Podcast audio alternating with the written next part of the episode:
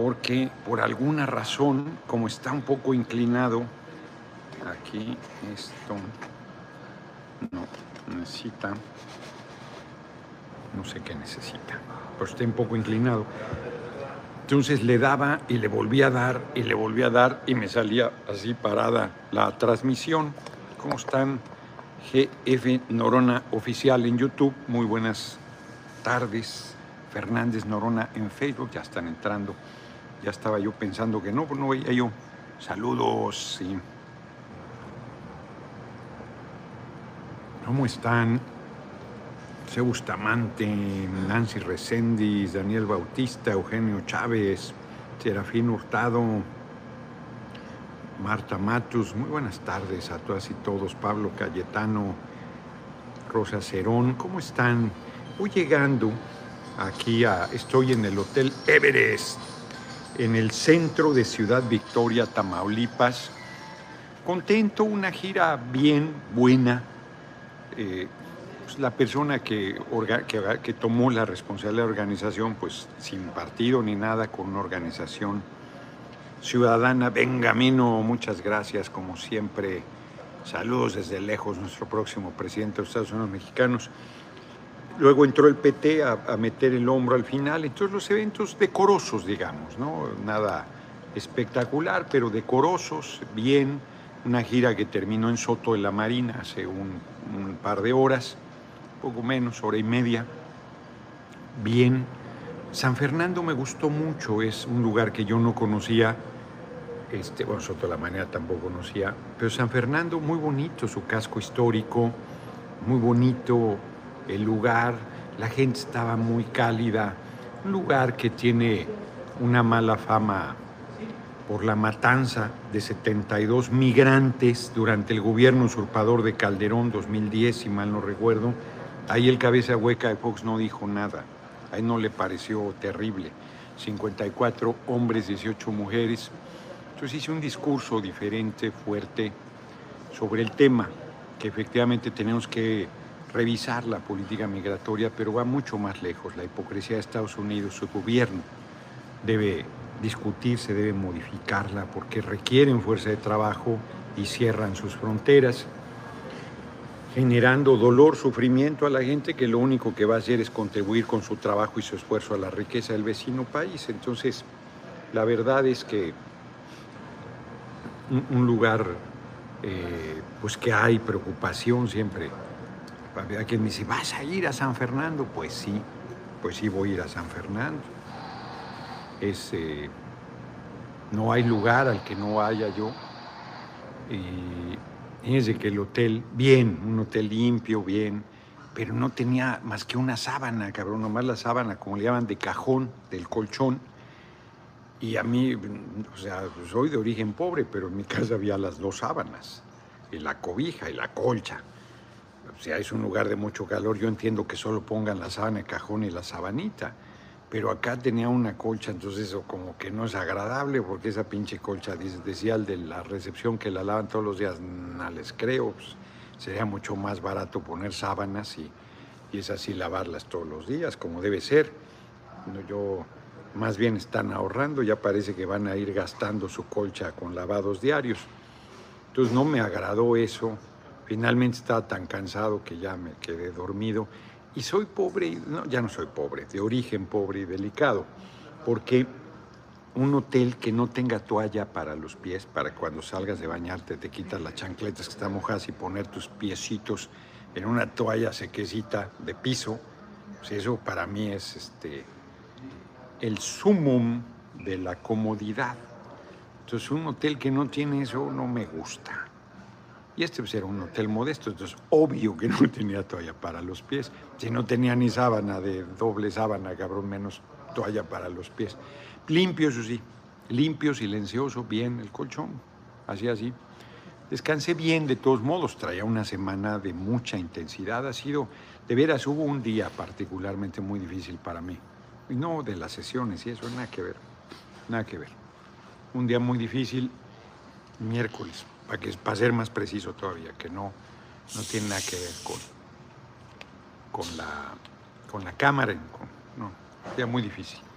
Ahí vamos, ya muy bien, remontando, platicando con la gente y hablemos del tema. Y ahorita hablo de muchos otros temas que traemos ahí, pero me ha sorprendido, me ha sorprendido, me ha conmovido, me ha tocado el hecho de que Raúl Padilla haya aparecido muerto en su casa, un hombre muy eh, talentoso. Yo siempre dije que era un ampón elegante, no me voy a desdecir a estas alturas. Este, pero era un hombre cultísimo, nunca se lo discutí, presidente de la Feria Internacional del Libro de Guadalajara, la feria del libro más importante en habla hispana del mundo, con muy buenas relaciones, con un presupuesto, un dueño de la UDG, un hombre, no sé su origen, eh, si venía de origen humilde, parece que sí, no, no lo sé, no, no me metí a investigar. Pero un político fuera de serie, sin duda, que fue todo en la UDG, UDG, Raúl Padilla, Raúl Padilla, UDG eran sinónimos. Eh, exitoso, buen tipo, con fortuna personal, una persona que la vida le sonreía, pero como decía Fernanda Campa, no, no decía ya eso mi hermanita María Fernanda Campa Oranga, eh, creo que eso lo decía mi abuela, solo sabe lo que carga el bulto, el quien lo trae, a cuestas. Y porque parece que se suicidó. Una Juan Chihuahua, muchas gracias por tu cooperación. Son las versiones iniciales. Pues no sabes, ¿no? No, sabes si había una enfermedad terminal o proceso sacó ahí un dato fuerte de que su padre también en 1972 se suicidó frente a él, al parecer. No sé si esa versión sea... Bueno, la publica Proceso, no, no la... Proceso ha decaído mucho, pero no creo que llegue a un nivel tan infame. Pues no sabes, ¿no? Las familias, ninguna familia es normal, le rascas tantito y ninguna familia es normal. Siempre hay cosas ahí muy diversas, por llamarle de alguna manera. El tema es que todo indica que Raúl Padilla se suicidó el día de hoy, domingo 2 de abril, en su domicilio en Jalisco. No, nunca lo traté, nunca lo traté. La verdad es que ahora que fui a la Feria del Libro en noviembre, ahí Casarín del Verde logró el espacio, me trataron muy bien, Jesús Saezar. Hubo una presentación ahí muy en un saloncito chiquito de, de lo de Flores Magón, muy modesta, entre semana, pero luego el último día, creo que era la feria del libro, este, me tocó un salón grande para presentar una parte del paquete de libros. Fue extraordinariamente bien. Además compré un cargamento de libros. Y el responsable cultural fue muy gentil y me dijo, te voy a presentar a Padilla, ¿quiere conocer? Entonces sí, ahí estaba yo en la sala donde llegan los elegantes antes de pasar a sus presentaciones. Una salita, no nada del otro jueves, pero una salita agradable. Y luego me dijo que le había salido un compromiso, yo creo que se arrepintió. Raúl Padilla, yo siempre fui duro con él, pero dije, bueno, pues tampoco tengo ningún problema en conocerlo. Y ya no se dio. Nunca lo traté, nunca, ni llegué, me tocó saludarlo. No, no tuve, lo digo en, aras de la verdad, no en aras de, ninguna otra cosa. No, estoy diciendo que yo sea mejor o peor, no me tocó tratarlo. Me habría gustado conocerlo, fíjense. Fíjense qué cosas, ¿no? Al margen de que yo no compartía su manera de hacer política, era un tipo exitoso, sin duda, en todos los sentidos y sobre todo muy culto, seguro había leído una barbaridad, seguro era un hombre de un nivel de conocimiento, no conocía a los escritores, conocía a los escritores tanto por su lectura como por tratarlos, o sea, era un hombre que se movía en un poderoso ambiente cultural. Y este, 68 años, bien, se veía entero. Solo él sabe, o solo él supo, porque ya no existe. Lamento, lamento, lo que quiero decir es que lamento su muerte, la manera ni se diga, mi solidaridad a Trino Padilla, mi solidaridad a sus, yo creo que ha casado a su mujer, a sus hijos, uy, un abrazo grande de corazón a sus familiares y seres queridos. De verdad, eh, o sea, la política no es personal, no, las diferencias no, no son personales. Yo no, no me alegraría, por ejemplo, que no nada que ver, o sea, años luz de diferencia, no porque haya muerto. Dejen Cósmico, maestro, buenas tardes, el proyecto es un éxito, así es, así será, va muy bien. Este, yo no le deseo ningún mal a Calderón, al comandante Borola, Salas Felipe del Sagrado Corazón, es un tipejo, es un ser deleznable, miserable, no le deseo ningún mal, o sea, así de que se muera, que se enferme, que... No, no, no nada, o sea, que vaya a la cárcel, pero por un proceso a pagar sus crímenes, no, no de que, no, no es un mal, no es una venganza, no, no, nada, nada, no, si le pasara algo lo lamentaría, lo he dicho, ¿eh? si necesitara yo le daría la mano, a sabiendas que me podría tirar una puñalada, no es que sea tonto. Yo. Es que. Pues es que no me da la gana ser culebra. No soy ingenuo, no soy ingenuo, ni soy tonto, ni pongo la otra mejilla, no, no estoy diciendo eso, pero si yo veo a alguien en dificultad, no, no pienso quién es, le ayudo, mis compañeros compañeras lamentablemente no son así, fíjense, vamos al, tema que yo hubiera querido comentar como título hoy. Eh, bueno, no, no, pues quise titular así porque es un hecho muy fuerte, pero tampoco es que vaya a usar la hora para quedarme ahí instalado, porque además, pues lo lamento, bueno, a lo mejor inclusive en eso fue desafortunado, me disculpo si no, no tenía ningún afán yo eh, de usar, es que es una noticia muy fuerte. No, no, tengo eh, ninguna intención diferente a honrar, este, a lamentar el fallecimiento de Raúl Padilla, de verdad. Yo, toda mi solidaridad, insisto, para familiares y amigos. Y paso a otra cosa. Fíjense que estaba pensando de lo que sucedió el jueves en la sesión de la Cámara. Vamos a contar la historia. Es importante. A mí me acusaron. Pásame la definición de violencia política de género, por favor. No te lo iba a pedir, se me olvidó. H. Guadalupe Espino Morales, la de la Comisión Nacional de Derechos Humanos y tal, la que estaba en el curso. Eh, en noviembre de 2019, si mal no recuerdo, sí, 2019, noviembre de 2019, claro, me invitó la hoy diputada federal, entonces diputada local, Irma Jordano Garay, a Tlaxcala.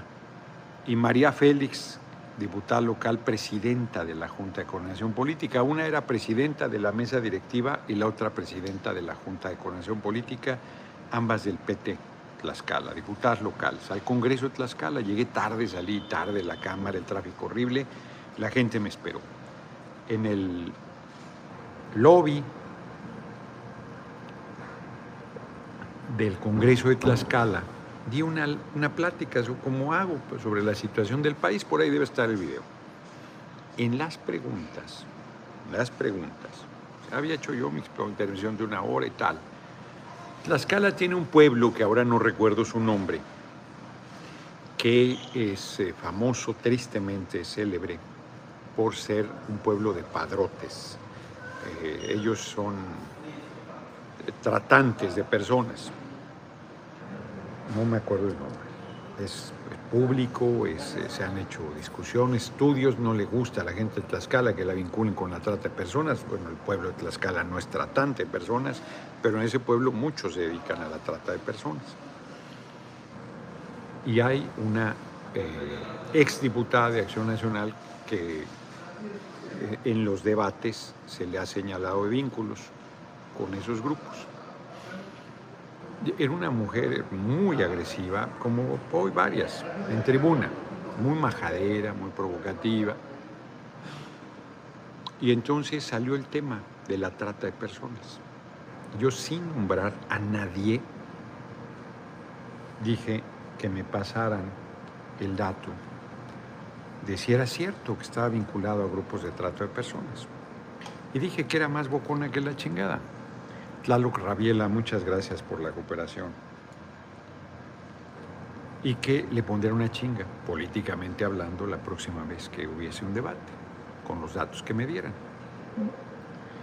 La siguiente semana, el martes, llegué a la Cámara y había un debate sobre, eh, había la comparecencia del secretario de Agricultura, uh, las mujeres de oposición y algunas de, de Morena estaban este, bueno, me habló la presidenta de la Cámara, yo tenía buena relación con esta, una diputada del PAN, se me fue su nombre, Raúl Vega. ¿Qué hiciste? No, no, ¿qué dijiste esto? Ah, sí, pues qué, o sea, ni nombre dije, además, no hay, no, no había ninguna pues, lenguaje crudo en todo caso, coloquial, pero ninguna violencia. Laura Rojas. Muchas gracias, Laura Rojas.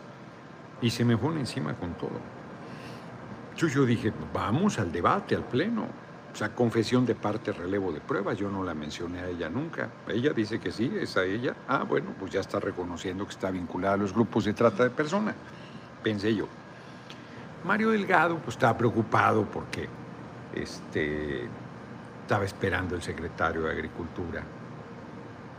Pablo Gómez revisó, era, era vicecoordinador, dijo, pues si no la nombró nunca, Ahí muy bien Pablo, la verdad, se lo reconozco.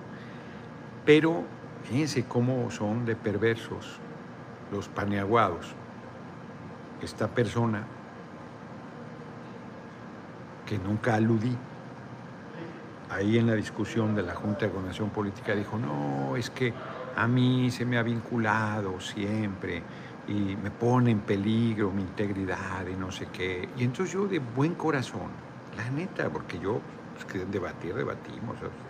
Me van a, vas a acusar, acusa, me metí sin cuidado. Pues yo, no, cometí ninguna violencia política de género ni nada. Este, le dije, oye, no, no, no, no, yo no tenía ninguna intención de ponerte en riesgo y además yo no tengo ninguna evidencia de que tú estés vinculada a grupos de trata de personas. Yo te ofrezco que vamos a Tlaxcala y ahí te comento pues, que, que no. No, aquí me dijo ándale. Y salimos y dimos una rueda de prensa, que fue una manera de disculpa además, ¿no? Porque yo dije, no, no, yo no tengo ninguna intención. Y todos los coordinadores, Mario Delgado estaba presionando mucho. Pero no fue por eso, sino por buen corazón mío, la neta. Bueno, pues la mujer me metió denuncias en todos lados. La PGR, la fiscalía ahora, en todos lados. En todos lados la batearon ni el Tribunal Electoral, dijeron no tenemos facultades, y se fue al INE. Y el INE se la recibió. Violencia política de género contra las mujeres comprende todas aquellas acciones, oh, que la que se murió, todas aquellas acciones. U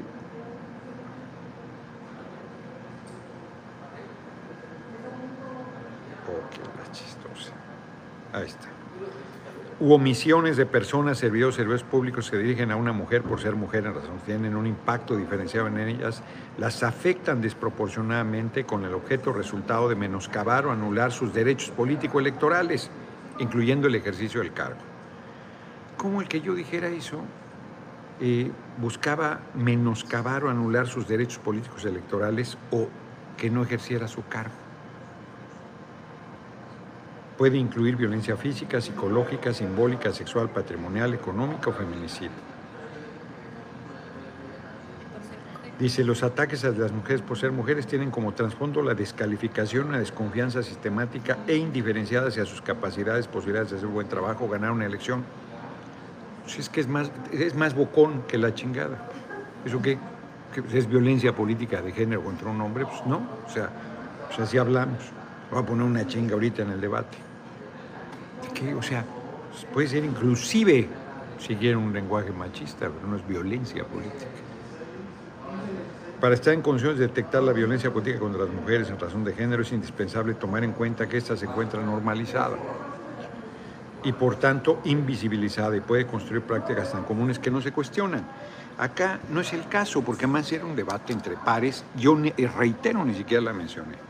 Bueno, el INE recibe en noviembre, pues, luego, luego de que fue el hecho, acepta, noviembre de 2019, acepta la eh, denuncia, la queja, y a mí me manda en algún momento información, yo respondo por escrito, y en mi oficina, la responsable de la oficina no manda la, ya desde entonces saboteaba el trabajo. Una de las razones de por qué acabaron su contrato ya se le volvió a recontratar.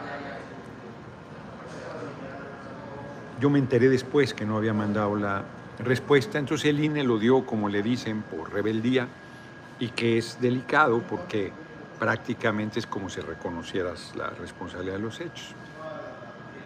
A pesar que ellos tenían todo y que, no, yo tenía fuero, debieron haberme desaforado para sancionarme, este, tenían eh, las transcripciones diferentes a lo que yo había dicho, estaba lleno de vicios el proceso. Arturo Martínez, muchas gracias por tu cooperación. Fíjense, en abril de 2020, estamos hablando noviembre cuando aceptan la denuncia. En abril de 2020, la Cámara emite por primera vez una legislación para sancionar la violencia política de género y le da facultades al INE. El incidente fue en noviembre, no podía aplicar esa ley. Se me estaba aplicando de manera retroactiva, lo cual prohíbe el artículo 14 constitucional. Cuando el INE acepta la queja, no tiene facultades para aceptarla, al margen del fondo de las cosas, que tampoco tenía razón. Bueno, llegamos a noviembre de 2020 y el día que se muere mi hermanito Valfre Vargas, es cuando yo acudo al INE a, a defenderme. Yo había hablado por teléfono previamente la semana anterior a ese hecho con Lorenzo Córdoba diciéndole, porque son unos, son unos canallas, y, lo, y Ciro Murayama filtraba a la prensa sus eh, veredictos que todavía no habían sido aprobados, que iban al pleno apenas.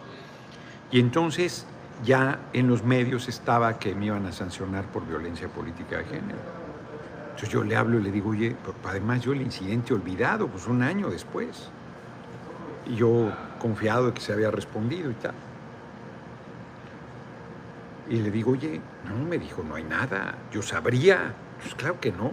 Y al rato me habla y me dice, sí, lo vamos a tocar mañana. Ándale.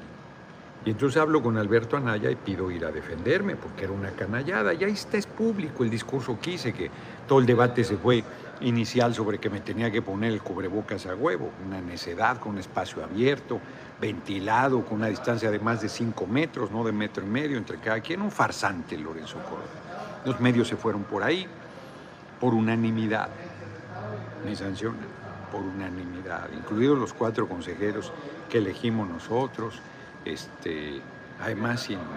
No, una cosa canalla. Entonces yo dije, las violaciones eran monstruosas al fuero, al debido proceso, a, todo, a, la, no retroactividad, violaciones al marco constitucional, estirando un hecho en un debate entre pares. No, no, o sea, yo, dije, el tribunal lo va a echar atrás, hombre, está lleno de irregularidades, lleno de irregularidades. Santiago Nieto me hace el, proyecto de defensa. Chingoncísimo. Lo digo ahora. Para que vean el tamaño de la argumentación jurídica que llevaba sólida. Es un cuate muy profesional, compañero muy profesional, muy capaz en el área legal. Y otro abogado también muy talentoso hizo también un recurso. Yo estaba confiado de que eso se, se me olvidó el pequeño detalle de quién integraba el Tribunal Electoral y que no hay justicia en el país. No les hago la historia larga, recordarán, me sancionan. Y peor, me amenazan de inscribirme en el padrón de personas violentadoras, que ese es el que te suspende tus derechos. por determinado tiempo, seis años o lo que determinaran ellos. Te quita todo derecho de participación, porque lo que querían era sacarme de la posibilidad de la reelección, que era en 2021, al año siguiente. A mí me pesó mucho eso, porque me indignó la trampa, la miseria, desde la mala fe de quienes participaron ahí en el asunto, el dolo, la... No, no, la miseria ahí de todo ese proceso. Y entonces yo dije, yo no voy, pues, tenía que pedir una disculpa pública, dije, yo no voy a hacer eso, yo no cometí eso. Me acuerdo que mi hermanito Jaime Caras me decía, yo te... No, Gerardo, tienes que emitir la disculpa, pero sí te van a chingar, cabrón, te van a quitar los derechos, te necesitamos, es, una, es un error. En Morena nadie, nadie, empezando por Mario Delgado, nunca lo a decir, es una canallada, a mí me consta, yo participé, esto sucedió. Nada, nadie, nadie. Me dejaron ahí, yo les dije, cabrones, hoy me van a chingar a mí, mañana ustedes. Me acuerdo, Javier Hidalgo, me acuerdo que le dije, es que no, no, tiene nombre eh, lo que hace. Vas a pedir disculpas, ¿no? Ya, con eso se resuelve. O sea, así. No, no, no, no. Terribles, terribles. Este, para mí fue muy duro, muy difícil ese momento, muy difícil. Yo pensé que me iba a chupar la bruja, la verdad más no tenía el respaldo popular que tengo ahora. Y, bueno, pues, tomé el curso, ese malísimo, a excepción de uno, que valía la pena. Trampa tenía el curso porque por internet yo dije, pues los hago en cualquier momento. No, si no te registrabas en determinado momento ya no te daba el tiempo, porque me habían dado dos meses, pero no daba por, por las fechas de inscripción, aunque eran por internet. Tuve que hacerlos a la velocidad del sonido, saqué los tres. Aquí hice todo lo que me dijeron. Ya, se acabó. A otra cosa, pues fui candidato, fui diputado, reelegido. Y entonces, en algún momento de finales del año pasado, Aleida a la vez presenta su propuesta de reforma 3 de 3. Y entonces le digo, oye, Aleida, mi chingón ahora Margarín Flas dice que el INE sí se toca exacto, qué poca hipocresía. Ahora ya piden cortar los aliados a los del INE. Saludos, mi chingón, capital Max Flores. Muchas gracias en la Junta de Coordinación Política, porque Aleida es vicecoordinadora, yo les digo, voy a pedir la versión estenográfica para compartirla. Oigan, o sea, se dan cuenta que lo que están haciendo con eso es, a mí sacarme de la carrera de 2024, porque si te sentenciaron por una supuesta violencia ya te quitan los derechos de por vida. Pero además ya me sancionaron. Ya hice lo que tenía que hacer. Y, una otra doble sanción o sea, pues, es ridículo, pero a cualquiera. no puede ser. Bueno, se fueron más lejos. Cuando yo hablo de desproporción, que no hay proporcionalidad, no es lo mismo que robe este refresco, que robe una caja fuerte, que robe este hotel, que robe la hacienda pública de Ciudad Victoria, que robe eh, la hacienda pública del gobierno del Estado, que robe a la nación. Pues no, no es lo mismo. No puede ser la misma sanción para el robo de este que el robo de la nación. Debe haber proporcionalidad o no. Si yo toco a una mujer que no debo, si no es con su consentimiento, si la acoso, si la asesino, si la desaparezco, la misma sanción. Si no pagas la pensión, la misma sanción. Pero además si corriges o pagas la pena, 20 años de cárcel, ándale, pues 20 años de cárcel. Sales, pues ya tienes tus derechos. Ah, no, perdidos de por vida los derechos. Por, lo, por tanto, por una sanción que ni cárcel amerita, hasta por hechos gravísimos. Pues es un absurdo, eso no tiene sentido. Se los dije tanto a la fracción del PT, compañeras, como a Leida, como a Nacho Mier Aleida está apoyando a Claudia Sheinbaum, Nacho Mier a Dan Augusto. Sí, oigan, eso es incorrecto. están dando, a un año del proceso electoral, le están dando a la derecha herramientas para que quite a un montón de compañeros y compañeras. Porque hay compañeras que están en el padrón de violentadores. que les dieron suspensión por un año, dos, tres, y ahora ya las dejan de por vida con esta ley, que se las van a querer aplicar de manera retroactiva. Dos sanciones por lo mismo, y a veces sin siquiera haber cometido el ilícito. Noroña para presidente 2024, no más injurias de cómo está, que le hagan con H, no podrán quitarlo, no van a ganar la encuesta. Muchas gracias, Basilio Velasco. Entonces es una barbaridad lo que están haciendo los compañeros al haber aprobado esa, esa legislación. No es cierto que estén ayudando a las mujeres, están actuando con responsabilidad, con dolo, con mezquindad. O sea, ¿yo qué les he hecho para que hagan esas cosas? Porque se los dije, ¿eh? no, no es que ahorita lo estoy platicando, se los dije, tanto en la fracción, hay compañeras de la fracción que están empujando el tema y se los dijimos y no les ha interesado. No les ha interesado porque están actuando de manera demagógica con el asunto. A Leida se lo comenté ahí en una reunión formal de la Junta de Coordinación Política. De hecho, no salió en diciembre porque estuvieron de acuerdo. Pero ahora la oposición vio el asunto y dijo, por aquí, claro que apoyamos. Que ellos piensan que no les va a pasar, también les va a pasar. También les va a pasar, ¿no? Se están viendo el ombligo. Es una irresponsabilidad lo que hicieron. Todavía falta el Senado. Yo voy a ir al Senado, voy a ir a hablar con los senadores, senadoras y les voy a decir, oigan, debe haber proporcionalidad, modifiquen eso. Pues, dependiendo del tipo de sanciones, el tipo de. el, tiempo que eh, deben ser suspendidos tus derechos y además no puedes ser juzgado dos veces, no puedes tener dos sentencias, tiene que ser para hacia adelante. Porque están haciendo trampa. Están haciendo... Ellos metieron ahí que dice que es por sentencia definitiva. Pues van a decir que el Tribunal Electoral es la última instancia de su sentencia definitiva.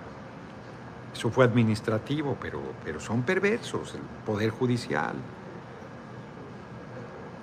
Agustín García Acosta, muchas gracias por tu cooperación. Entonces, pues se dan cuenta de todas las, desde dentro, ataques desde dentro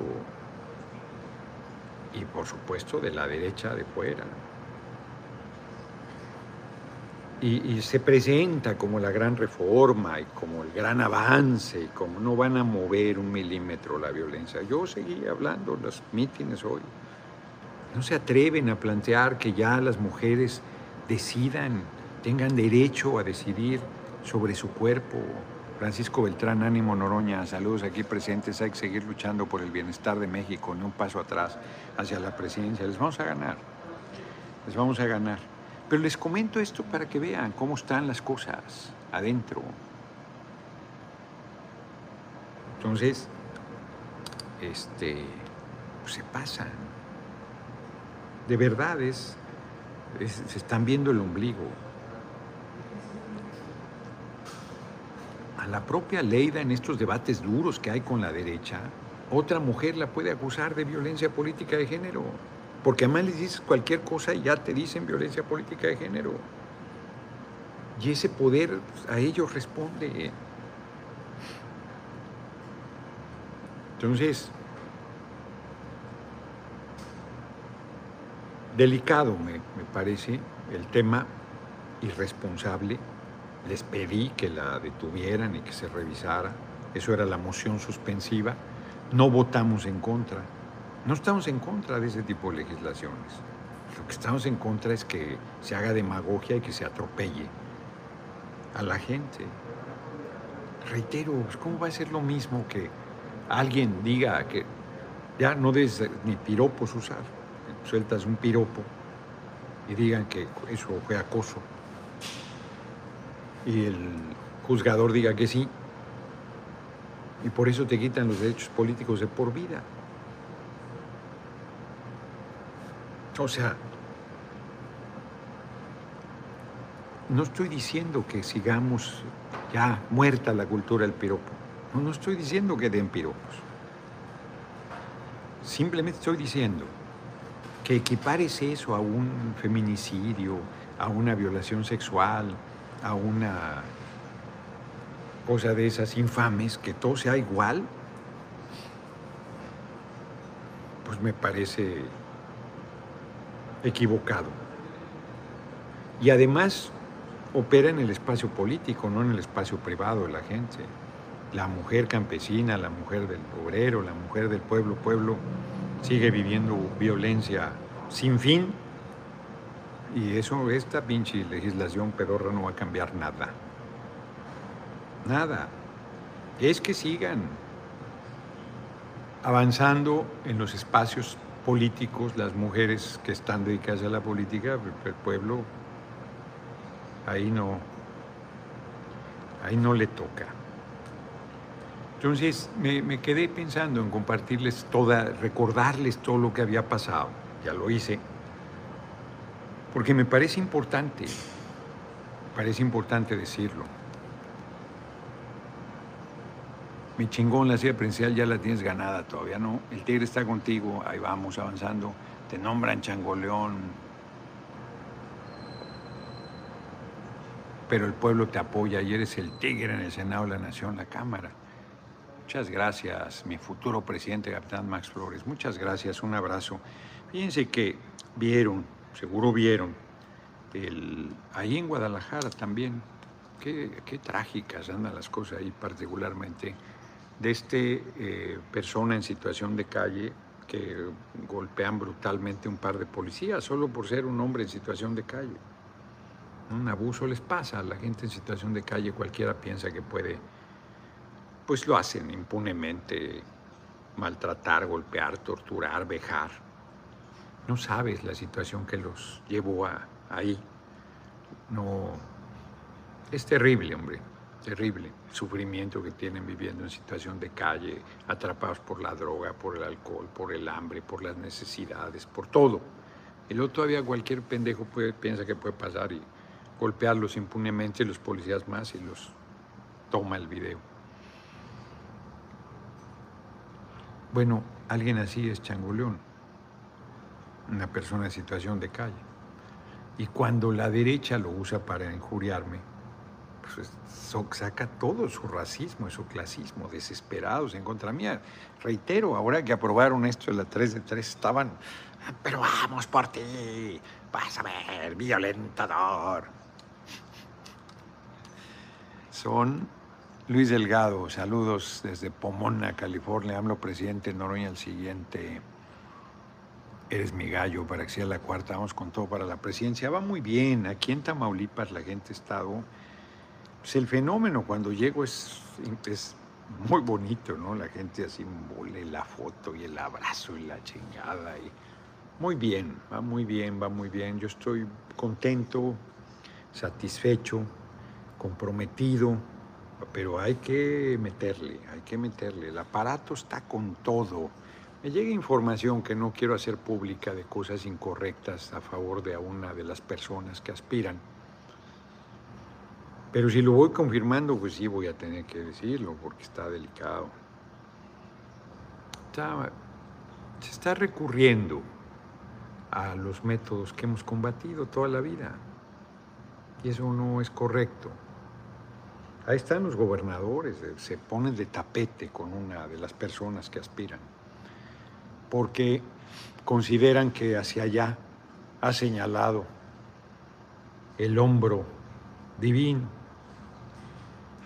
y pues subestiman al pueblo, no se dan cuenta ¿no? de que van generando un ambiente cada vez más contrario en vez de favorable a esa persona. Yo ya dije, lo único que pido es que si gano se respete, punto, ninguna otra cosa. Y ahí vamos. Ahí vamos muy bien. Reitero, la gente muy cálida. El respaldo en aumento. Ya casi termino el libro de Obregón. Está cabrón. Está en la parte de, del relevo de Obregón. Les voy a leer la parte de los acuerdos de Bucareli. Aquí están. No, no están los acuerdos. Aquí está el proceso. Y pues es lo que yo les he dicho insistentemente. Fue el tema de que el artículo 27 constitucional no fuera retroactivo. En, en 1923 pasan varias cosas. Se firman los acuerdos de Bucareli y se asesina a Villa. Se le da el reconocimiento a, a Obregón por parte del gobierno de Estados Unidos que se lo había negado. Es una vez que acepta. De la Huerta, que era muy cercano a él, era el triunvirato. Obregón de la Huerta había sido presidente provisional y Calles, el triunvirato de sonorenses, era el núcleo duro del poder. Le reclama los acuerdos de Bucareli, se los reclama muy fuertes a Obregón, muy fuerte. Aquí está, miren. Bueno, aquí está lo del asesinato de, de Villa, que fue un crimen de Estado. Fue decidido por Calles y validado por Obregón, según esta autora, quien dice que el propio Obregón tomó la decisión. Y aquí está, miren.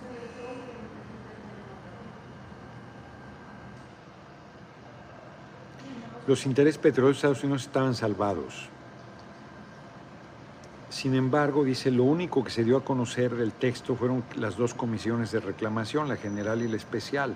En el texto público no muestran que el acuerdo fundamental fue que el artículo 27 no era retroactivo, esto es, que el petróleo era de las petroleras, a perpetuidad. Obregón no accedió a dejar por escrito la no retroactividad del artículo 27, aunque la aceptó tácitamente por lo que fue muy criticado posteriormente. Obregón propuso un ajuste, anunciaría la, razón de las relaciones en su informe el 1 de septiembre. Bueno, dice, para él fue pues, muy importante el reconocimiento de Estados Unidos, lo consiguió a pesar del costo de dejar como letra muerta la soberanía en la nación sobre los recursos naturales. Lo que menos quería era dar motivos a una nueva intervención militar y una asfixia económica como la que había sufrido el gobierno de Carranza. A pesar de ese costo, los acuerdos de Bucareli fueron un triunfo de su gobierno. Logró el reconocimiento del país estratégico con el que México tenía una mayor relación económica. No obstante, los acuerdos de Bucareli se convirtieron en una leyenda negra que afectó la imagen de Obregón. También contribuyó a esa leyenda negra la opacidad con que se decidió manejar el asunto el caudillo, al ocultarse durante años el acceso a las minutas de la conferencia de Bucareli, en las cuales no había ningún elemento, cláusulas secretas ni traición a la patria. Lo que había era la determinación de, este, de que no era retroactivo. Pero de la Huerta, que era el secretario de Hacienda, se lo reclama con mucha fuerza, con mucha fuerza. En fin, pero lo que les quiero compartir finalmente, hay un rompimiento y de la huerta tiene que irse, ¿no? porque los dos posibles sucesores de Obregón era de la huerta o Calles, y Obregón se inclina por Calles porque de la huerta era muy libre, era muy independiente, era un hombre que trataba de igual a Obregón, de su círculo inmediato, eran pares, y le decía cuando no estaba de acuerdo todo, Calles no. Calles era obediente. Calles acaba matando a Obregón. Hemos formado un círculo revolucionario y necesitamos salvarlo para el futuro. Nosotros somos las figuras principales de la revolución. Te diré francamente que yo necesito el poder para vivir, le dice Obregón a de la Huerta. ¿Qué haría yo si el poder quedara en manos de un extraño? Tú bien sabes que para un presidente que cae no hay más que dos caminos, el destierro o el cementerio. El cementerio sería lo menos mal, pero ¿qué seríamos en el destierro? Tú, por ejemplo, podrías dar clases de canto, que es a lo que se dedicó a dar clases de piano en Los Ángeles. Calles está fuerte y quizás podría encontrar trabajo, pero yo, yo no podría conseguir trabajo ni de barrendero. Ya ves, me falta el mejor de los brazos porque había perdido el brazo derecho. Esta conversación pinta de cuerpo entero Obregón. Era un asunto de vida o muerte.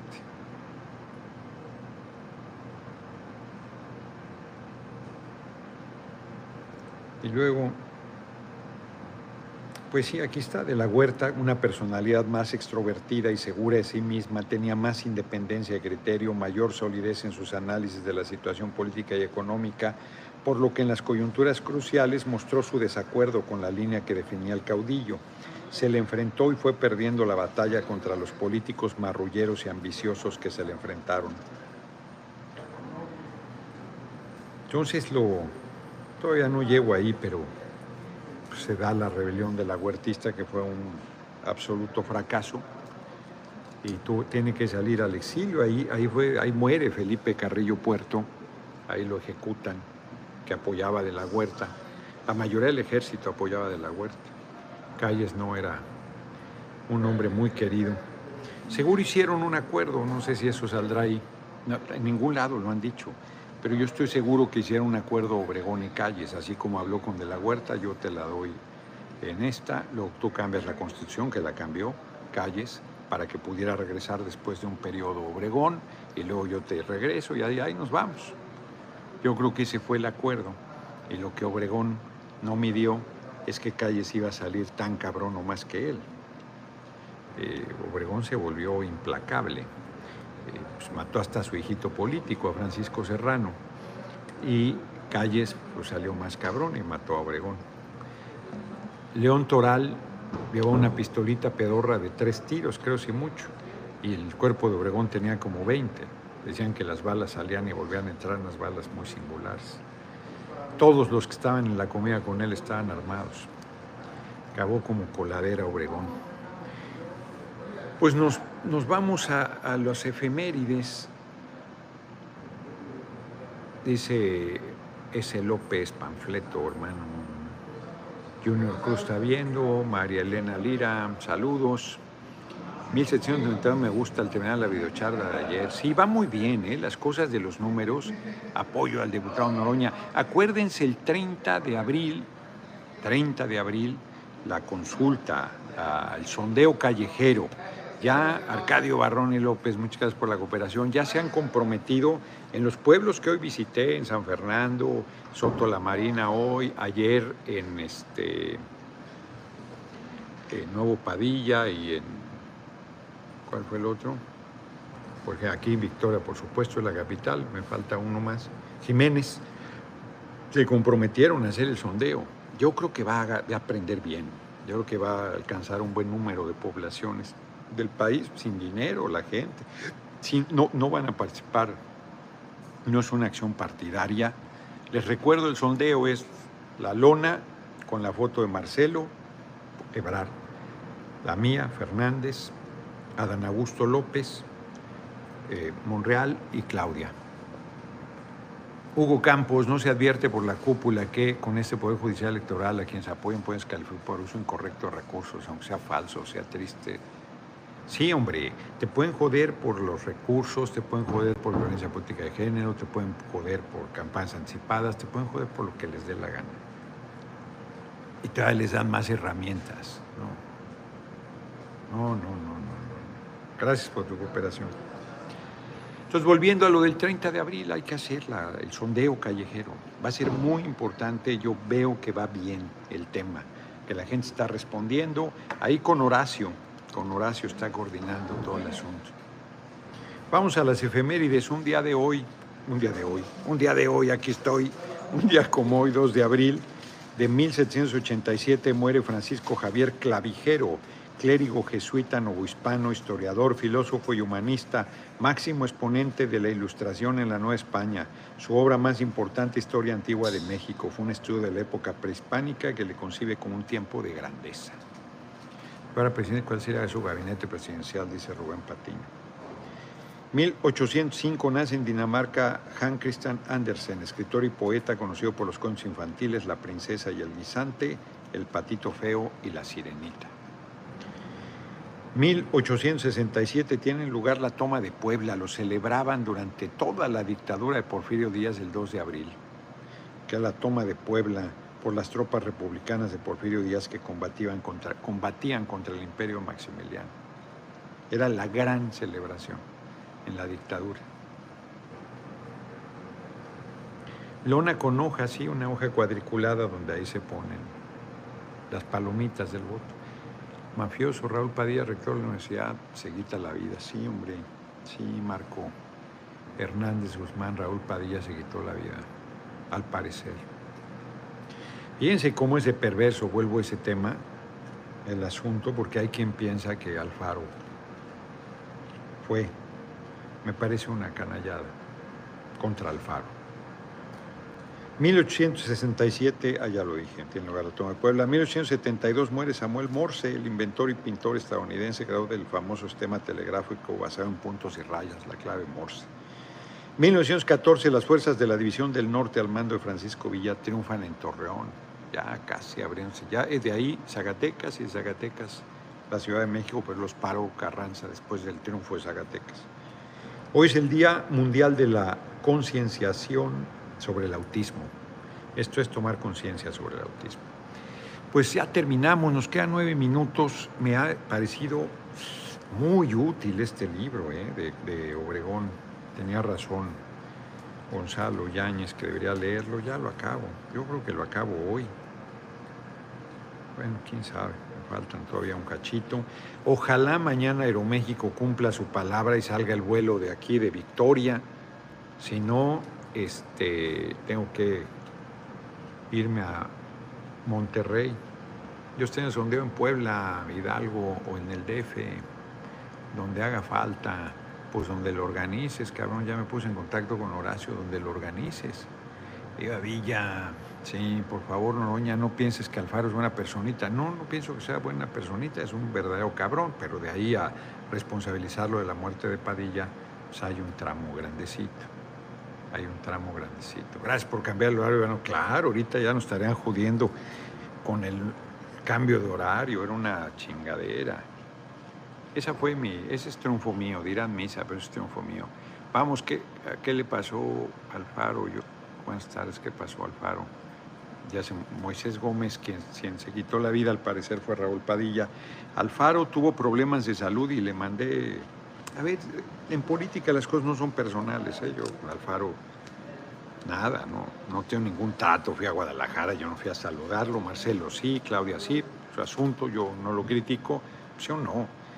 Pero de ahí a desearle un mal hay un mar de distancia. Entonces vi que estuvo, lo internaron, hicieron una, se llama resonancia magnética ese aparato en el que estaba, te hace un escaneo en realidad. Ve cómo estás. Entonces, este, pues ya está en su casa, que le dieron dos días de reposo, de todos ahí en su casa le llegó esta noticia, está fuerte. Eh, dicen que se suicidó, habrá que ver. Que hay una carta, ya se verá, ya se sabrá. Entonces, este, muy fuerte el tema, muy fuerte el tema. No, está bien de salud, hasta donde se sabe, Alfaro y ya sé que no es un santo. Mi papá te quiere, Noroña, no sabes cuánto, Darío Vera. Pues mándale un abrazo de mi parte.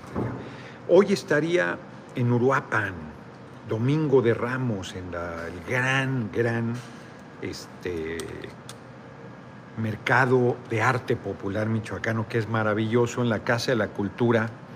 Este, pues, están unas obras de arte popular maravillosos me habría gustado estar allá. Y en la Guatapera ahí se va también mucho del arte de textiles, maravilloso. Y toda la plaza llena de todas las expresiones. Diego ML, muy bien usted, lo cortés no quita lo valiente, los esperamos en Jalapa. Espero pronto ir a la bella Jalapa.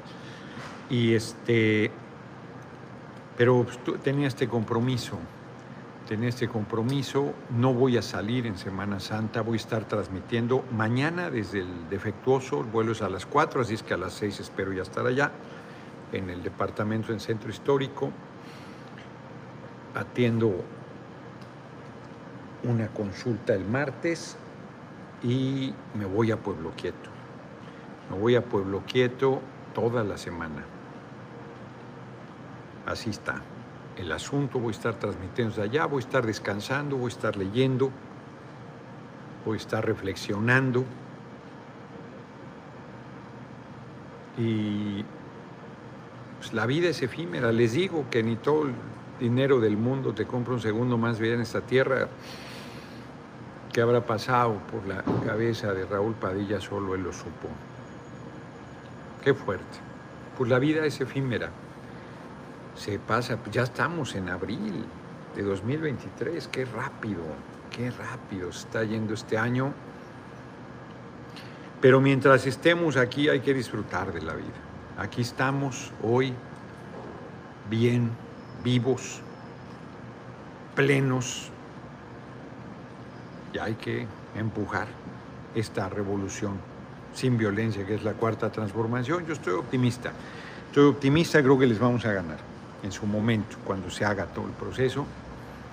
Oigan, ya para terminar, qué genial Abraham Mendieta.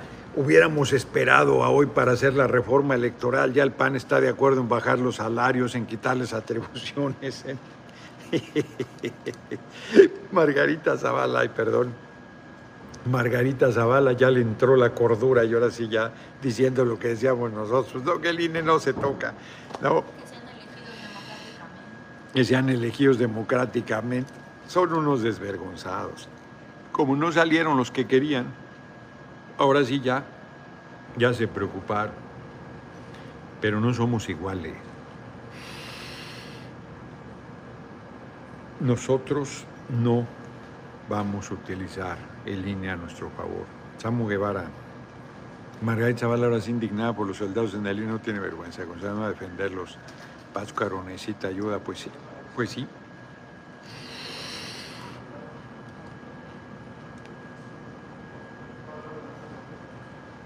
Se está secando horrible el lago, tanto el de Cuitzeo como el de Pátzcuaro.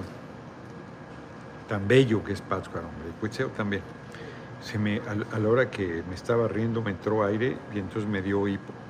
¡Uy, qué es horrible! Tengo que aguantarme un minuto la respiración para que se me quite, entonces ya voy a terminar la transmisión. No, no hay que bajar la guardia. José Reyes, Noroña amigo, el pueblo está contigo. Jesús Manuel Gómez Marín, nos vemos. Tienen que bajarse todos los sueldos porque la política no es para ahorrar y hacer dinero, es para servir nada más. Silvia Ramírez, Señor Noroña, le mandamos un fuerte abrazo. Estamos orgullosos de que usted es uno de los pocos que le dice sus verdades en la cara a la oposición. Lo apoyaremos para el 2024. Muchas gracias. Y muchas gracias por tu generosa cooperación. No votaré por la cargada, ni aún siendo la única opción. Por dignidad no dejaré que pisoteen mi derecho, dice Carlos Cristerna. Hay que ganarle. Hay que ganarle en la parte interna, hombre. Para que nos damos un tiro en el pie, hay que ganarle. No hay que desesperar. Y vamos a ganar. Ay, a ver si tomando agüita se me quita, porque estoy tomando topo chico. Ay, caray, no le cerré bien y ya salió todo el gas. Topo chico. Nos vemos, nos vemos mañana. Eh, espero estar transmitiendo de mi departamento en el centro histórico a las 6 de la tarde. Y el martes ya desde Pueblo Quieto. Por allá voy a andar. 200, 294 dólares. Si hagan el sondeo callejero en Estados Unidos estaría bien, Leonora ese. Raúl Patiño me dice que vea una encuesta de un innombrable aquí. Arriba Noroña, gracias por ser tan franco. Me estaba diciendo Emma sobre mi léxico, que se quejan algunos, pues no es un programa para niños ni para niñas, es para adultos, que no les espante el lenguaje. Nos ve, ay caray, no se me quita el hipo, es que está además el aire frío aquí. Qué molesto es el hipo, Nos vemos, nos vemos mañana. 6 de la tarde, en punto, un honor con H. Lo que se quejan del léxico son los que siempre obedecieron, dice Aarón Barraza. Pues no, puede haber, fíjense que una vez en Iztapalapa, en una asamblea en Iztapalapa, una señora muy así, muy, muy correcta, me dijo, a mí me irrita, me irrita mucho, me molesta que digan chingaderas. No, no, me irrita mucho que hablen con picardías Dice, pero usted es re simpático, le queda muy bien. Me dio mucha risa. No, yo no tengo intención de ofender a nadie. No es mi intención. Lo cuido en tribuna siempre para que no estén intrigando. Y ya va a haber compañeras que les voy a hablar de usted y muy formalito, porque uy, uy, uy, uy, da la hipocresía todo lo que da. Si ganarías, andarías de iraje, ¿qué es eso? Carlos Puebla, quién sabe qué sea eso. Vuelva nuevamente a Celaya, Guanajuato, ya veremos. Taibo es erudito y habla igual exacto. Es muy culto, Paco Ignacio Taibo. Nos vemos, nos vemos, ya nos pasamos. Tengo una entrevista ahorita con un diario de Reynosa. Y luego iremos a cenar algo, porque este pan qué bueno estaba, lo compré ahí en el pariente. Es una semita rellena de piloncillo con, con nuez. No saben, está buenísimo, buenísimo. Nos vemos. Muchas gracias. Casi lle- llegamos a 300 eh, dólares, 294. Muchas gracias. eh. Me ha ido muy bien, muy, muy bien. Han sido muy generosos. Estoy muy agradecido, muy agradecido. 30 de abril, domingo, sondeo callejero en todas las plazas públicas, por lo menos de las capitales de los estados y la capital del país, y si se pueden todas las plazas públicas, uy, lo más que se pueda. Lo que se pueda es bueno. Nos vemos.